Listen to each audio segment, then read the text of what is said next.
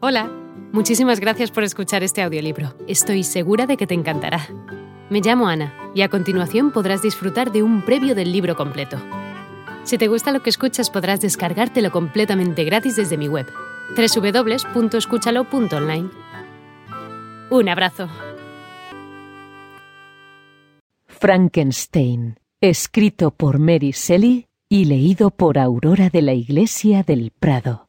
Primera carta a la señora de Saville, Inglaterra, San Petersburgo, 11 de diciembre de 1700. Te alegrará saber que ningún contratiempo ha ensombrecido el inicio de la aventura acerca de la que tú abrigabas tan negros presagios. Llegué ayer y mi primer deseo es tranquilizar a mi querida hermana y expresarle que mi confianza en el éxito del proyecto es cada vez mayor.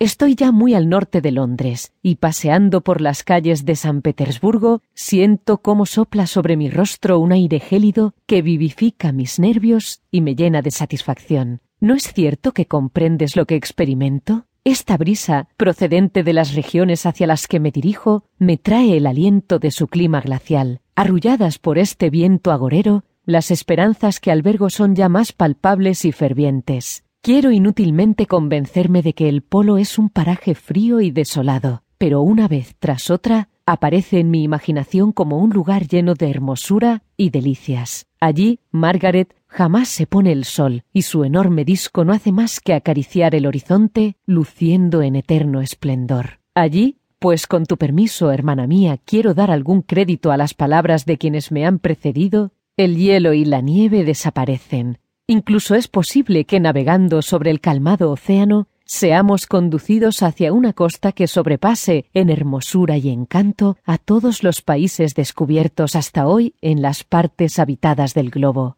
Es posible que sus recursos y sus paisajes sean incomparables. Los secretos de las estrellas deben sin duda hallarse explicados en estas inexploradas tierras. ¿Qué podría extrañarnos de una región en la que el sol brilla sin cesar? Hola de nuevo. No está mal para ser solo una pequeña muestra, ¿verdad? Si te ha llamado la atención, recuerda que encontrarás este audiolibro completo y gratis en www.escúchalo.online.